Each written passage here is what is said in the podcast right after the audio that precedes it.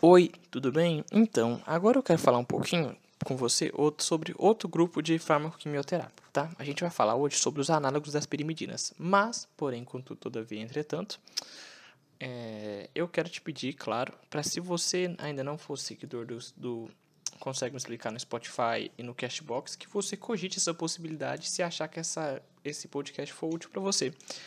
É, além disso, se, se você já é seguidor da gente, compartilhe com seus amigos e com suas famílias, cachorro, poodle, papagaio, libélula, tio, parentes que você não gosta e gosta. E tem um e-mail aí embaixo, se você tiver alguma dúvida, você manda um e-mail aí para baixo e é isso, né? Vamos continuar falando de quimioterapia. Eu ia falar alguma coisa importante, mas eu esqueci. Eu sempre esqueço. Mas beleza, né? Então vamos falar agora sobre os análogos das pirimidinas. Mas, porém, contudo, todavia, de novo, eu quero te falar uma coisa. Quando eu falar análogos da pirimidina, eu quero que você pense a primeira coisa. O que é uma pirimidina? Você lembra? Que existem bases nitrogenadas, que a gente tem guaninas, citosinas, entre outras. O que é uma o que é uma pirimidina? É uma, é, o que é um análogo das pirimidinas? Lembra que você tem base base pura, puras e pirimídicas base púricas e pirimídicas. Você lembra quais são as bases, é, as bases nitrogenadas púricas do um DNA e as bases nitrogenadas pirimídicas? Então, beleza. Como eu te falei, bases púricas e pirimídicas. Quando eu te falar que eu tinha te perguntado quais são as bases pirimídicas, você lembra? Ah, Lucas, as bases pirimídicas ou pirimidinas são a citosina, timina e uracila? Sim, citosina, timina e uracila são bases pirimídicas. E as bases púricas? Você consegue lembrar quais são as bases púricas ou purinas? Então, eu tenho, tenho um macetezinho que eu aprendi lá no meu colegial, que era água pura. Aí se, se escreve água pura com A maiúsculo e o G maiúsculo, da, o A e o G da água maiúsculo e o P de pura maiúsculo. Então, as bases púricas ou, é, ou purinas do material genético do DNA são a adenina e a guanina. Então, puras é, púricas a gente tem adenina e guanina e pirimídicas a gente tem citosina, timina e uracila. A gente vai ter três mecanismos de atuação de atuação dessas desse tipo de fármaco. Eles vão ser capazes de bloquear enzimas essenciais para a síntese de DNA. Se você bloqueia enzimas essenciais para a síntese de DNA, você impede a replicação. Impedindo a replicação, você mata a célula tumoral.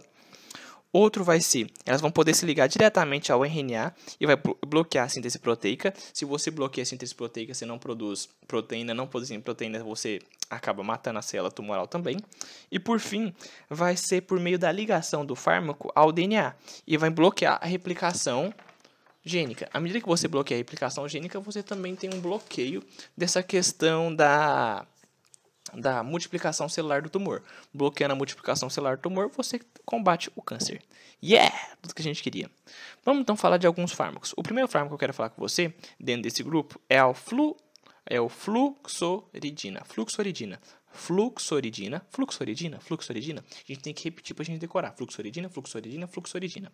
Então, a fluxoridina ela vai ser essencial para tratar carcinoma metastático do cólon e também para ela vai ser usada após o ressecamento, a ressecação a ressecção, desculpa, a ressecção de metástases hepáticas. Então, fluxoridina é um tipo de fármaco é, conhecido como análogos das, é, das análogos desculpa, das pirimidinas. Então, os análogos das pirimidinas engloba o, o fármaco fluxoridina. A fluxoridina é responsável por tratar carcinoma metastático de cólon e também é usada após ressecção de metástases hepáticas. Outro fármaco é o 5-fluoracil. O 5-fluoracil ele vai ser raramente usado como agente único, então ele vai ser usado em associação com outros fármacos no câncer de mama e no câncer de colo retal. Outro fármaco, além desses dois já falados, é o capecitabina. A capecitabina ela vai ser usada no câncer de mama quando houver metástase e no CA no câncer coloretal metastático. Então, a gente falou de três fármacos, lembra? Fluxoridina, 5-fluoracil e a capecitabina. Capecitabina, 5-fluoracil, fluxoridina. Beleza. Isso era tudo que eu queria te falar por enquanto dessa questão de análogos das pirimidinas. Tudo bem? Isso era tudo que eu queria te falar. Se você achar que essa esse podcast for útil, não se esqueça de seguir a gente no Spotify no Cashbox e compartilhar com todo mundo.